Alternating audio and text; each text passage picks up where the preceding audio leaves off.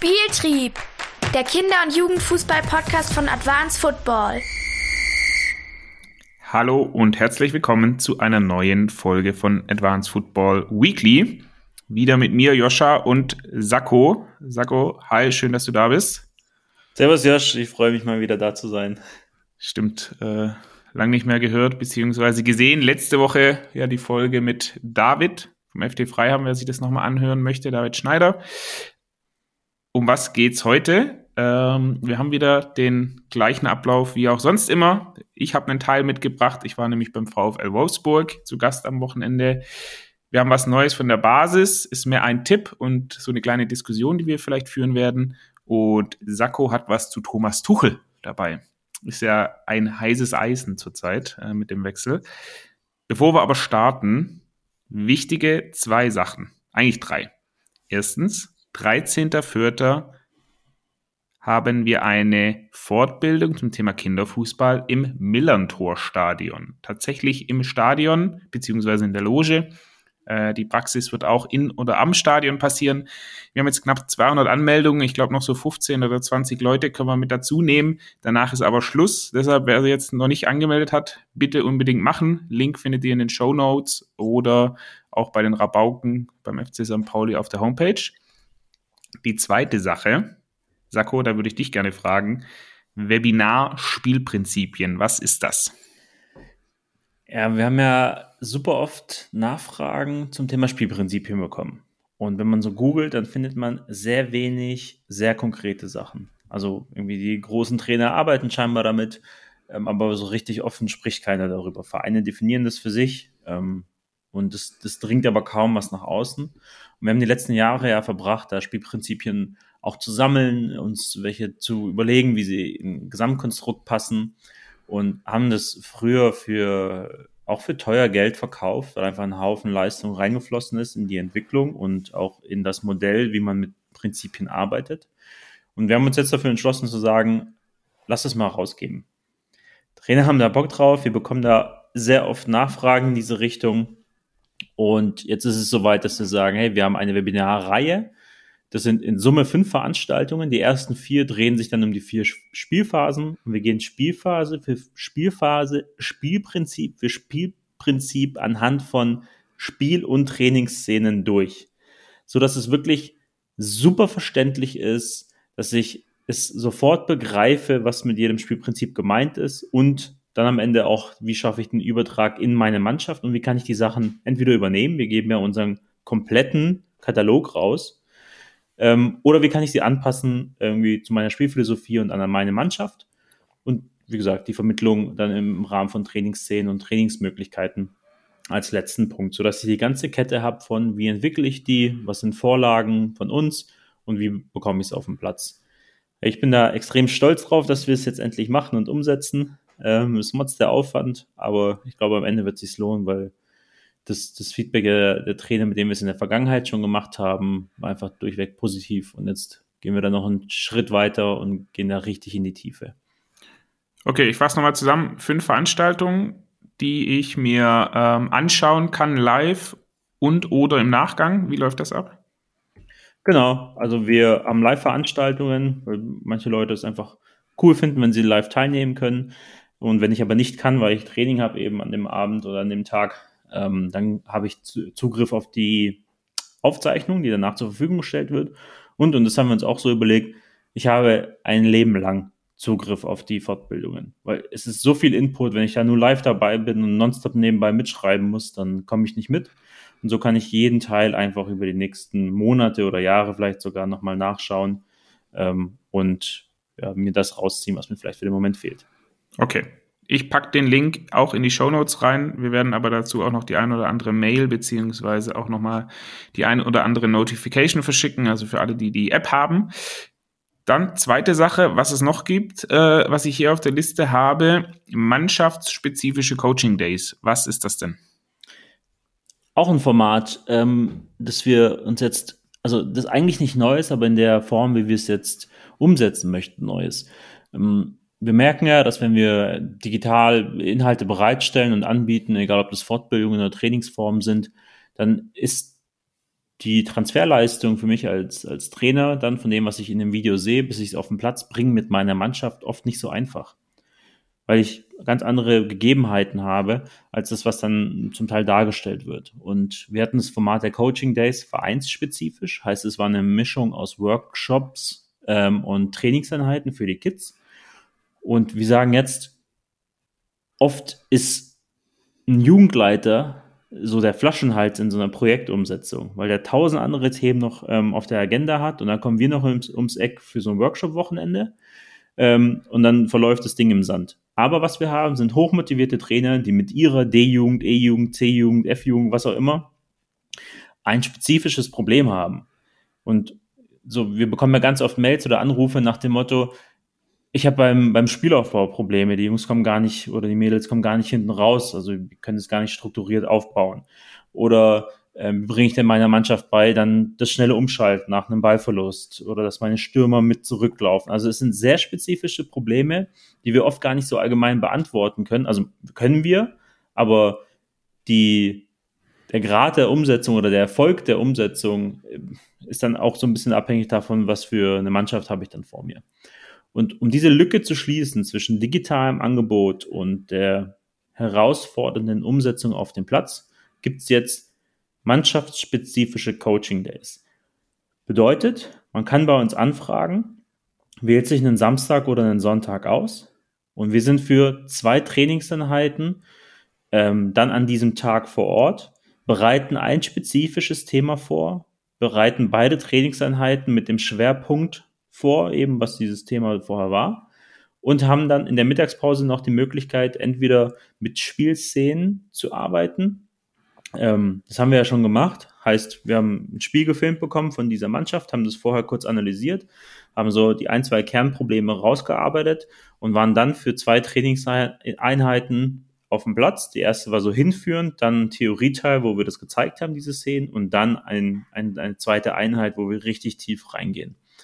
Und wir merken, dass so ein Trainingstag, der hochspezifisch sich einem Thema zuwendet, oft schon reicht, um den nötigen Schubser in die richtige Richtung zu geben, sei es der Mannschaft oder auch dem Trainer, dass der sicherer im Umgang wird und weiß, was er jetzt ab sofort coachen soll. Also das ist jetzt eine Möglichkeit, wo man bei uns anfragen kann. Ähm, wir haben ja verschiedene Kontaktmöglichkeiten auf der Homepage und du packst ja bestimmt nochmal einen äh, Link irgendwo rein. Sagen, hey, ich habe eine D-Jugend, ich habe dieses Problem bei meiner Mannschaft, was ich feststelle, äh, und diese, an diesen zwei Wochenenden könnten wir das am Samstag oder am Sonntag machen. Habt ihr Zeit, äh, könnt ihr vorbeikommen. Und dann machen wir das, bereiten es vor, äh, gibt eine Absprache vorher und dann äh, haben wir so einen richtig geilen Tag auf dem Platz mit der Mannschaft, wo wir wissen, okay, daran wollen wir arbeiten. Cool. Du hast schon gesagt, die Kontaktmöglichkeiten. Ich könnt uns, also mir oder Sakko, direkt schreiben, auch an die E-Mail-Adresse, äh, könnt anrufen, wir haben WhatsApp, ähm, können uns aber auch eine E-Mail schreiben an info at advance.football. Jeglicher Kanal ist da möglich, ihr werdet auf jeden Fall weitergeleitet. So, jetzt hatte ich äh, vier relativ anstrengende Tage, weil ich viel in der Bahn saß. Äh, alles hat gut geklappt, keine Verspätung tatsächlich. Toi, toi, toi, dass es auch so bleibt. Ähm, ich war beim VfL Wolfsburg zu Besuch, denn die haben gegen den FC Augsburg gespielt. Das ist mein drittes Augsburg-Spiel innerhalb der letzten zwölf Monate. Ich sag mal so, waren jetzt nicht immer die besten Spiele. Ähm, das mal so als kleine Zusammenfassung fürs Spiel generell.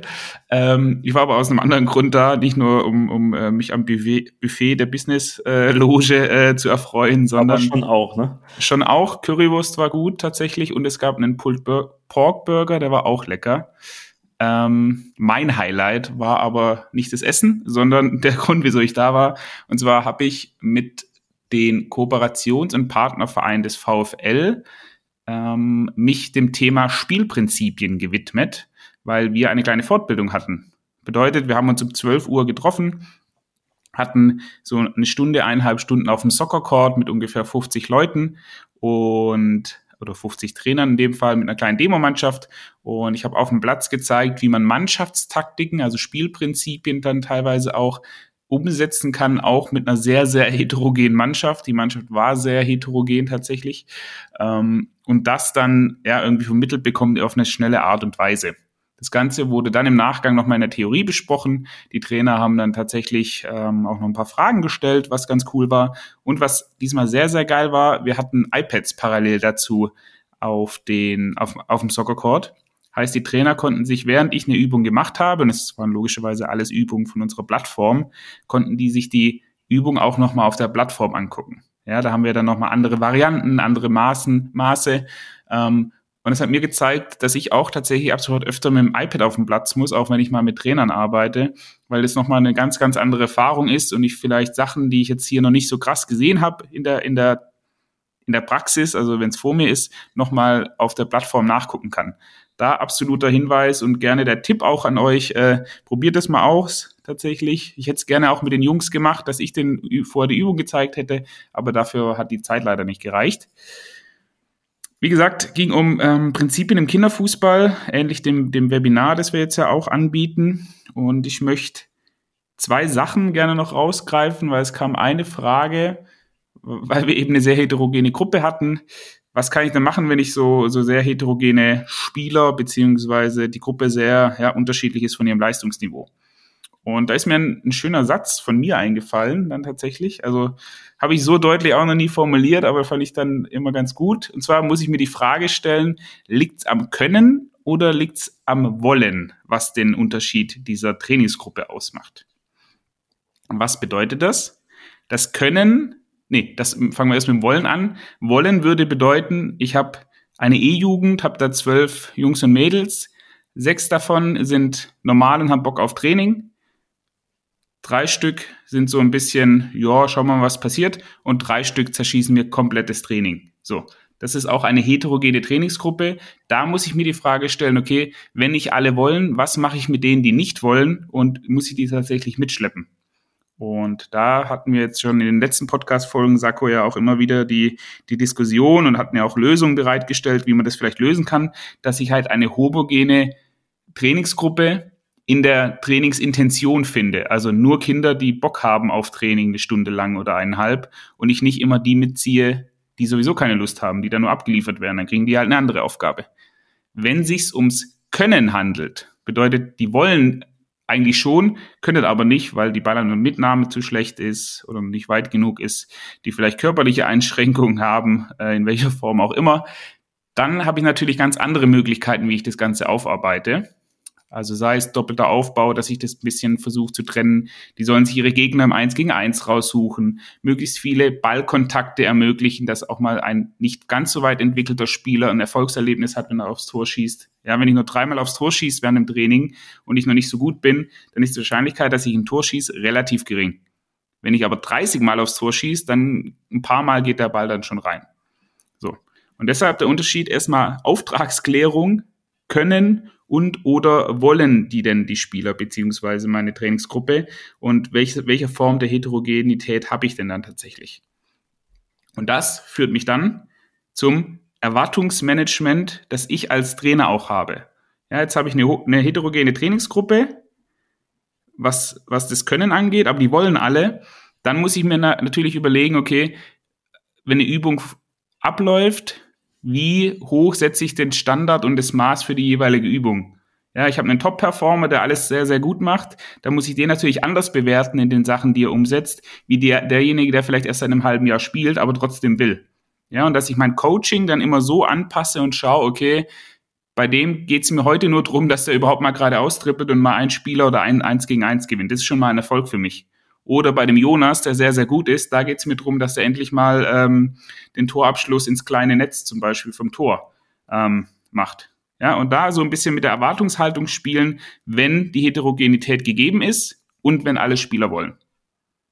Aber keiner kann. Oder ein paar können und ein paar eben nicht. Das war tatsächlich äh, ganz spannend. Da hatten wir dann eine Diskussion da auch unten in der Fußballwelt beim VfL äh, bei einem Bierchen und bei Brezeln. Das war sehr spannend, gab es auch sehr viel Input von den, von den Coaches, hat mich sehr gefreut. Und genau, danach ging es dann eben ins Stadion. Spiel war ja, Wetter war ja, ähm, aber alles andere hat dann tatsächlich drumherum gepasst. Und das war dann äh, eine nette Veranstaltung beim VfL Wolfsburg tatsächlich. So wie ich äh, höre, war das auch ein sehr kalorienreicher Tag bei dir. Bierchen Brezel unten noch und dann rüber ins Stadion, da gab es dann Pulled Pork und Currywurst. Nee, ich habe den, äh, ich war clever genug diesmal und habe keine Brezel vorab gegessen, äh, sondern habe mir den Hunger sozusagen aufgespart äh, für die Loge oder den, den Businessbereich. Genau, das war mein, äh, mein Wochenende beim, äh, beim VfL Wolfsburg. Wir haben auch was nochmal von der Basis. Ich habe ja schon gesagt, es ist kein, kein richtiger Hack, ist nur eine Sache. Und zwar ein Podcast-Tipp, den der liebe Marian uns beiden auch schon geschickt hat, Sakko. Und zwar geht's um das Thema Sport Insight. Wer die kennt, die machen immer wieder so investigative Dokus oder hinterfragen manche Sachen. Und dieses Mal geht's um einen Spieler, über den wir uns auch beide schon vor, würde ich mal sagen, zehn, zwölf Jahren wahrscheinlich unterhalten haben, ähm, als wir noch in unserem Heimat, na, Heimatverein nicht, aber zumindest als wir noch sehr, sehr jung waren als Trainer. Und zwar auch um den Nelson. Ich glaube, damals hatte er noch bei Pauli gespielt, wenn mich nicht alles täuscht. Ähm, und da geht es eben um seine Story und wie er es nicht schafft, als Profi äh, Fuß zu fassen und so ein bisschen von Beratern benutzt wird äh, für niedere Zwecke. Ähm, sehr spannend, kann man sich mal anhören. Gibt es auch einen Film dazu, aber es gibt eben auch die Podcast-Variante, die ich irgendwie sehr angenehm finde. Ähm, kann man sich definitiv mal angucken. Und das Zweite, und Sakko, da hätte ich gern deine Meinung.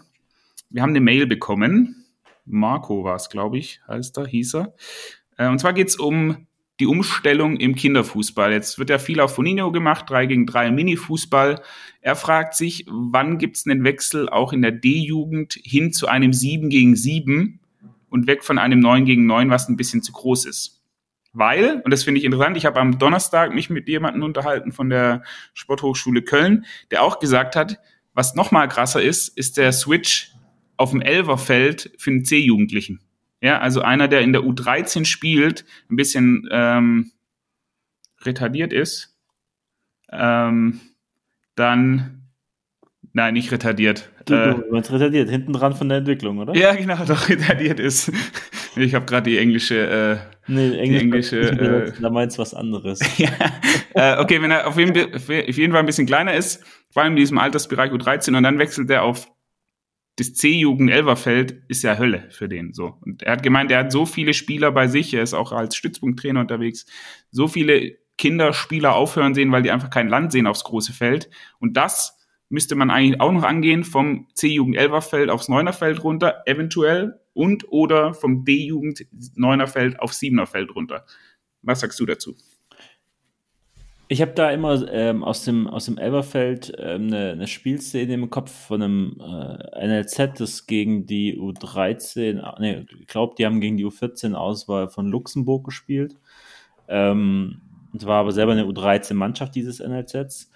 Und ähm, klar, die anderen, die waren halt größer, waren auch irgendwie, also nicht nur älter einfach, sondern auch dann wiederum mehr Spieler ausgewählt, die da ein bisschen größer sind. Die haben schon das Spiel dominiert. Heißt, das NLZ hat sehr tief verteidigen müssen und dann haben die den Ball gewonnen, was sie teilweise auch wirklich einfach gut gemacht haben. Und hat der Außenverteidiger den Ball gewonnen ähm, und hat Platz gehabt. Und der musste einfach irgendwie 80 Meter zurücklegen als Zwölfjähriger.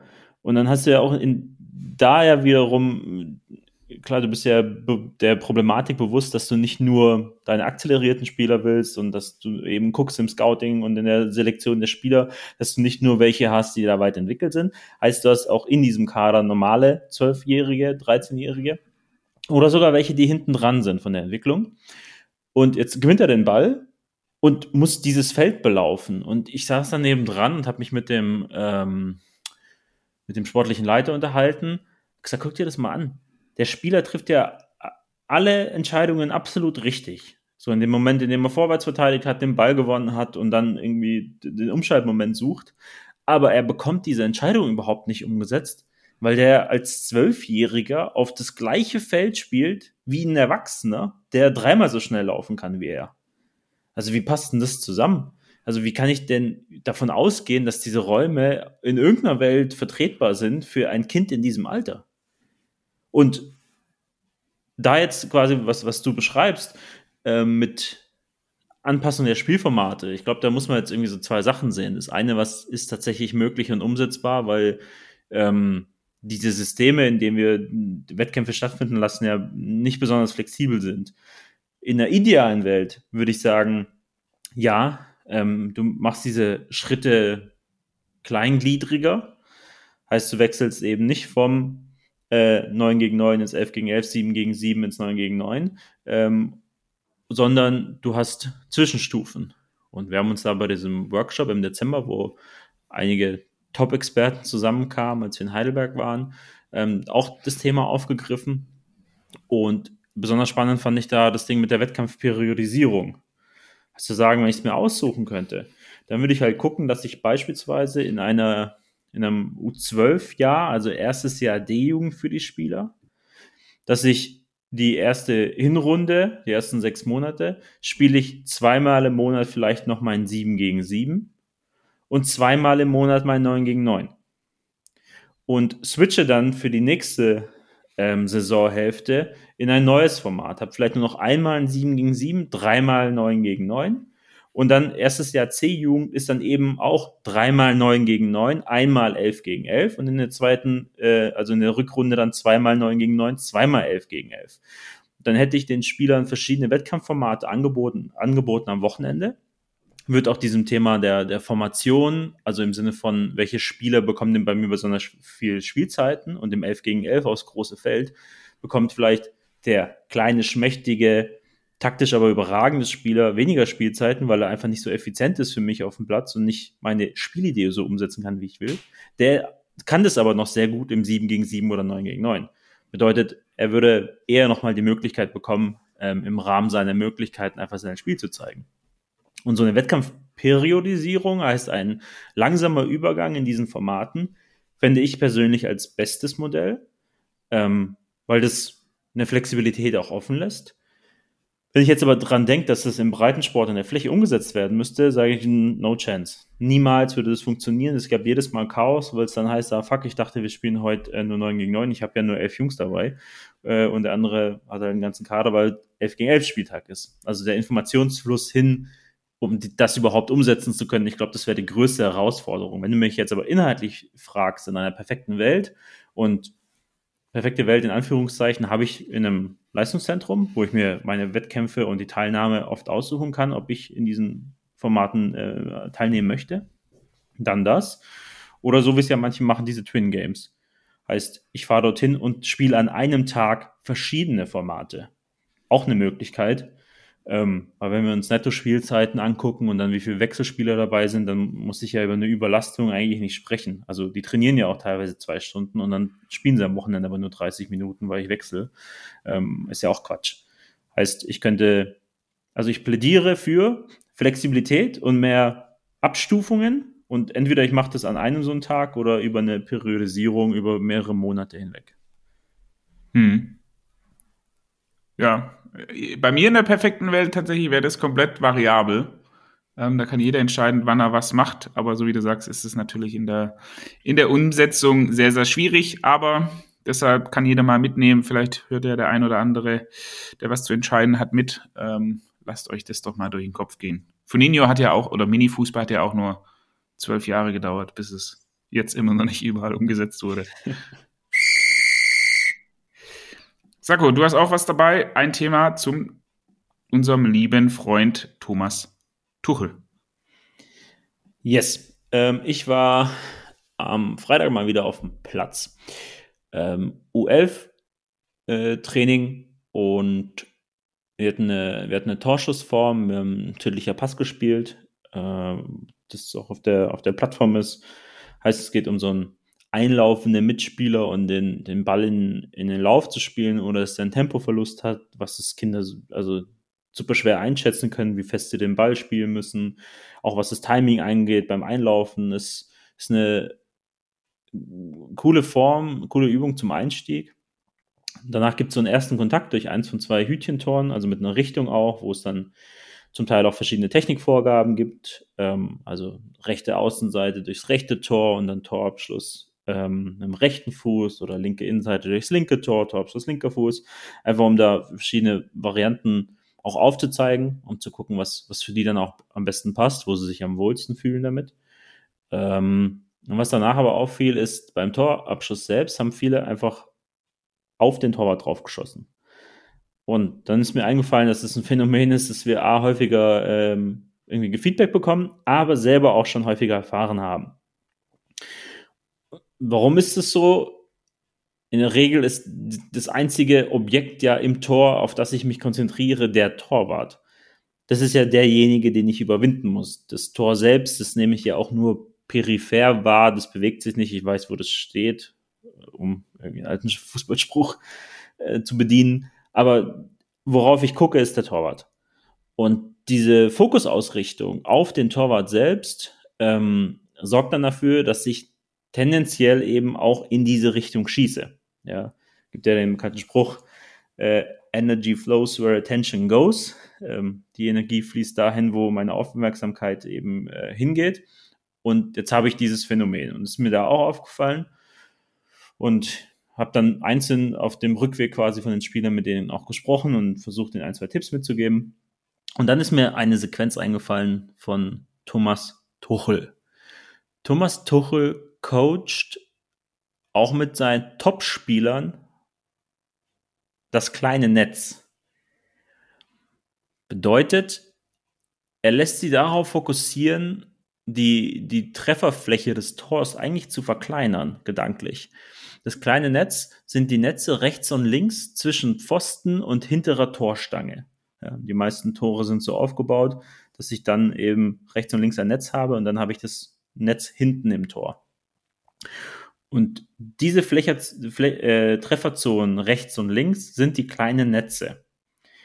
Und er gibt seinen Spielern mit, schießt auf diese kleinen Netze gibt ähm, Analysen, ähm, was die Tore ins lange Eck angeht. Und es ist ein Haufen, der ins lange Eck geht. Und lange Eck bedeutet dann eben kleines Netz. Ähm, und das habe ich, diese Geschichte habe ich den Kindern quasi auch erzählt. Gesagt, hey, wisst ihr was, Thomas Tuchel, das war da ganz praktisch, weil es da eben den medialen Aufschreier gab und viele von denen sind Bayern-Fans sowieso. Ähm, heißt, jeder wusste auch, wer Thomas Tuchel ist. Haben sie aufmerksam zugehört und ich habe ihnen diese Geschichte erzählt. Dass auch äh, ein äh, jetzt dann Thomas Müller oder Sané ähm, dieses Coaching bekommen, ins kleine Netz zu schießen. Da waren sie, wie gesagt, dann dadurch sehr, sehr aufmerksam.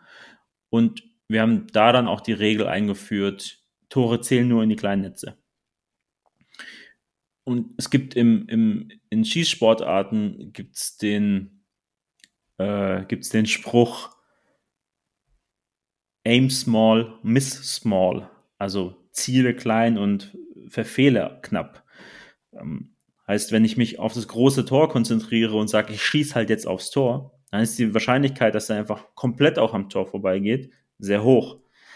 Wohingegen, wenn ich ein kleines Ziel habe und dieses kleine Ziel nur knapp verpasse, dann fliegt der Ball trotzdem noch in Richtung Tor. Das ist wie beim Dartspielen ja auch ich versuche ja nicht die Scheibe zu treffen, weil dann habe ich eine hohe Streuung. Ich versuche ein spezielles Feld zu treffen, auf das ich mich konzentriere. Und dann ist meine Streuung ähm, relativ gesehen genauso groß. Absolut gesehen, aber ja natürlich viel kleiner, weil ich nur knapp an diesem kleinen Ziel vorbei werfe oder beim Fußball eben schieße. Ähm, und dieses Konkrete, worauf achte ich und wohin ziele ich, ist für Kinder super einfach umzusetzen. Das ist kein abstraktes Coaching. Ähm, schieß doch mal am Torwart vorbei. Ja, da gibt es auch wieder 100 Möglichkeiten. Aber mich darauf kon zu konzentrieren, das kleine Netz zu treffen, ist eine, ist eine ganz andere Möglichkeit, ähm, den, den Spielern diesen Fokus dann mitzugeben und ein kleines Ziel, das sie auch, also das ihnen die Möglichkeit gibt, ihre Aufmerksamkeit vom Torwart wegzunehmen auf etwas anderes. Weil der Torwart ist ja auch Druck und Stress für mich, vor allem wenn ich auf den zulaufe. Und so habe ich äh, mein, mein kleines Ziel, ähm, das ich versuche dann zu treffen.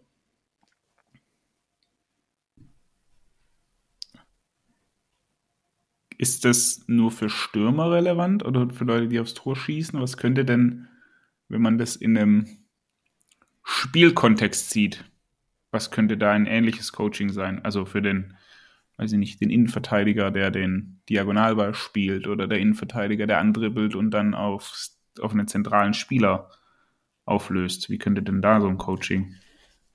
Na, wir haben es wir ja teilweise bei den ähm, also Mittelfeldspielern oder Spielern, die sich zentral im, im, im Spielfeld bewegen, dieses Thema Freilaufen ist für viele ja auch schwer. Also was bedeutet frei? Und vor allem dann für, für, für Kids ist dieses Freisein ja in der Regel die Abwesenheit eines Gegners. Ähm, aber ich bin da nicht zwangsläufig frei, weil wenn jemand im Passweg steht zwischen, zwischen mir und dem Pass, meinem potenziellen Passgeber und da steht einer auf dieser Linie, dann bin ich ja nicht frei, obwohl ich keinen Gegner habe. Also in ganz vielen Situationen. Und dieses Passfenster suchen. Also such dir diese Lücke zwischen den beiden Mitspielern oder wir haben es ja dann irgendwann geändert, weil Passfenster ein bisschen räumliches Sehen voraussetzt, hin zu Passlinie. Also wenn ich mir eine Linie denke zwischen dem Passgeber und da, wo ich jetzt stehe und jemand steht auf dieser Linie, dann bin ich nicht frei. Und das ist eben so ein, eine kleine Möglichkeit, was das Thema Freilaufverhalten angeht, zu sagen, Passlinie suchen. Und diese Passlinie wäre diese Komplexität des Freilaufens reduziert auf eine Sache, die ich mir gut vorstellen kann und sagen, ah, okay, ähm, hier bin ich jetzt auf einer Linie, die, die, zwischen dem Ball und mir frei ist und hier kann ich den Ball bekommen. Das ist jetzt noch was, was mir spontan irgendwie einfallen würde. Hm. Oder auch diese Positionierung von den Verteidigern. Also, das ist ja ein, ein Hallenphänomen, wenn wir da vor allem im 1 gegen 1 spielen auf dem ganzen Feld, also Manndeckung. Ähm, da habe ich ja dieses Innenstehen Gegner sehen. Also, ich, ich stehe auf der gedanklichen Linie zwischen Gegenspieler und meinem eigenen Tor, damit der Gegner um mich herumlaufen muss und ich immer den kürzesten Weg zum Tor habe. Und wenn ich auf dieser Linie stehe, habe ich in der Regel immer eine sehr gute Position, um zu verteidigen. Und das reduziert wiederum die Komplexität meiner Positionierung auf dem Feld, wenn ich sage, ich versuche diese innere Linie ähm, zu besetzen und habe dann dadurch meinen Gegenspieler im Blick. Weil wenn, sobald er mir den Rücken abhaut, habe ich, kontrolliere ich ihn nicht mehr und er kontrolliert mich, indem ich meinen Kopf drehen muss. Das wäre ja auch nochmal was, das wir den häufig mitgeben, was so kleine konkrete Hilfestellungen sind, die, die quasi unendliche Komplexität dieses Spiels reduzieren auf einfache Hilfsmittel, einfache Hacks als Spieler, wo ich weiß, halte ich mich daran, mache ich schon mal sehr viel gut und kann mich auf das konzentrieren, was ich dann in diesen Aktionen machen muss. Nämlich mein Eins gegen Eins zu führen, äh, nämlich mein, wohin ich meinen Ball mitnehmen dann als, als Spieler, der eine Passlinie gesucht hat und der Pass kommt wirklich an. Und ja, je konkreter ich, glaube ich, solche Sachen habe und ich auch coachen kann, ähm, desto einfacher wird die Umsetzung im Spiel, weil das sind alles Punkte, die ich super gut in kleinen Trainingsformen genauso mit aufnehmen kann. Also im 2 gegen 2 coache ich auch das in den stehenden Gegner sehen. Guter Punkt. Das äh, werden wir ja auch beim Webinar ansprechen, dieses Spielprinzipien-Thema. Ich kann da einen kleinen Cliffhanger für beim VfL-Spieltag jetzt am Samstag hatte ich eben auch das Thema Prinzipien und ich habe mich für wir gewinnen gemeinsam den Ball ist ein, und nee, ich unterstütze meinen Mitspieler beim Ballgewinn ist ein Prinzip, weil es allgemeingültig ist. Ich versuche ja immer idealerweise zu zweit oder zu dritt den Ball zu gewinnen, weil es einfacher ist als alleine. Und das ist ja sehr abstrakt, kann ich mir ja noch nicht so richtig was vorstellen. Was ich jetzt oder was wir dann immer machen, sind so Methoden beziehungsweise Coaching-Punkte abzuleiten, die konkret meinem Spieler helfen. Das sind Sachen, die müsste ich ganz, ganz vielen Bundesligaspielern eigentlich auch noch coachen jeden Tag aber da wird halt nur auf Mannschaftsebene gecoacht.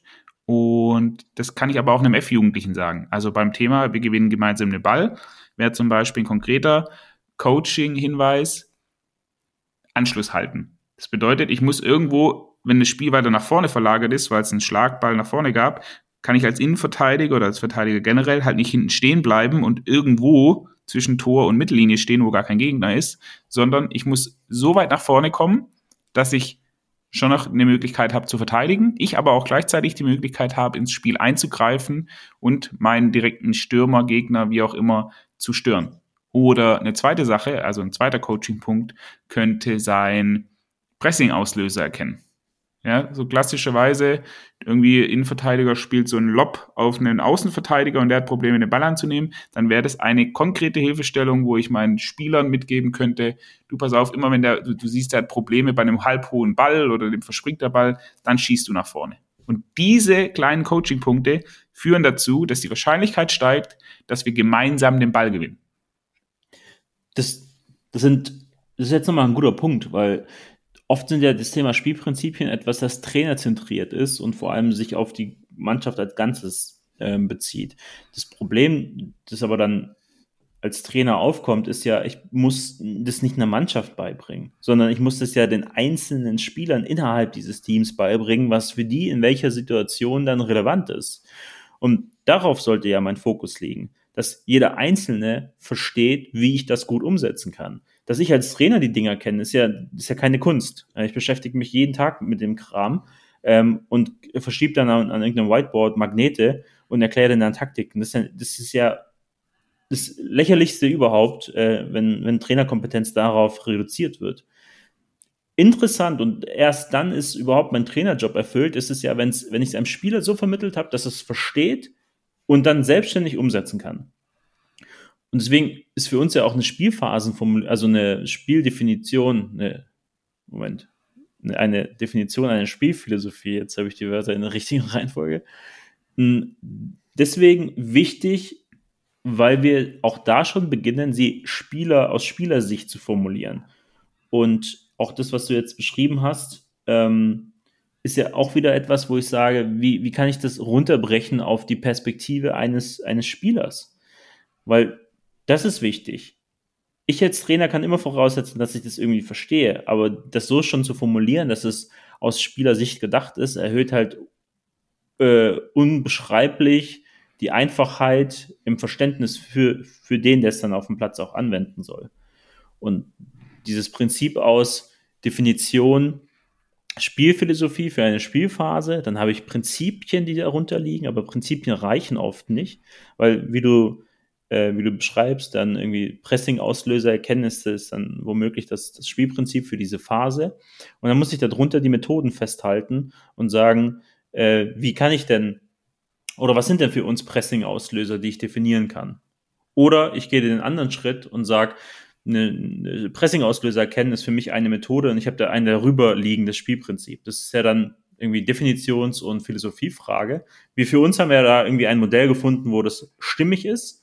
Aber dieser Schritt von einem Prinzip zu einer Methode ist deswegen ja wichtig, weil das erst die Umsetzung dann darstellt. Und das ist ja was, das kann ich auch mit einer F-Jugend. Also wir haben es ja auch schon dann mit einer U9, habe ich Pressing-Auslöser erkennen. Nur nenne ich das halt nicht so für die. Mein A-Jugendtrainer im gleichen Verein, der nennt es dann Pressing-Auslöser erkennen und der definiert dann irgendwelche Pressing-Linien oder sowas. Ähm, oder ein Pressing-Opfer beim Gegner. Ich selbst in der F-Jugend greife das gleiche Thema ja auf und nenne es aber, wir stellen dem Gegner eine Falle. So. Wir wollen nämlich, dass der auf jeden Fall bei uns in die Mitte reinspielt und da ist unsere Mausefalle. Heißt, wir wollen, dass der Gegner den Ball in die Mitte spielt und wenn er dahin spielt, dann sind alle sofort drauf auf dem Ball. Das ist, wir, wir locken den. Und sowas finden Kinder dann in dem Alter saugeil. Also, weil es mir als verteidigende Mannschaft auch eine aktive Rolle gibt. Zu sagen, hey, wie muss ich das jetzt machen, dass der in die Mitte spielt? Weil da ist unsere Mausefalle. Und auf einmal bringe ich Kids sowas wie ein Anlaufen bei, äh, weil die ja nicht doof sind. Die wissen ja schon, wenn ich von außen komme, dann läuft er eher nach innen. Und das dann zu haben, so eine Richtung, ist dann halt geil, weil deswegen sagen wir auch, dieses Spielprinzipien-Webinar ist ja dann irgendwie für alle Altersstufen gedacht, weil ich genau sowas dann umsetzen kann. Und es mir eine Handschrift gibt und vor allem aber auch einen, einen Kompass für die Spieler. Ich bin auf dem Platz, ich habe viele Druckbedingungen jetzt und muss irgendwie was umsetzen und ich bin umso eher im Flow in meinem Tun, desto eher ich weiß, was ich machen soll. Und diese Klarheit dann in jedem Training auf den Platz zu bringen und in jedem Spiel, sorgt dann final, glaube ich, erst für die, für die Umsetzung dann auch im, im Wettkampf und im Kopf quasi bei den, bei den Kids und Spielern. So, und wer das in Gänze und in fünf Veranstaltungen nochmal sehen möchte, guckt sich oder meldet sich fürs Webinar an. Link in den Show Notes. Sako, danke für deine Zeit und wir sehen uns nächste Woche. Bis dahin, Josh.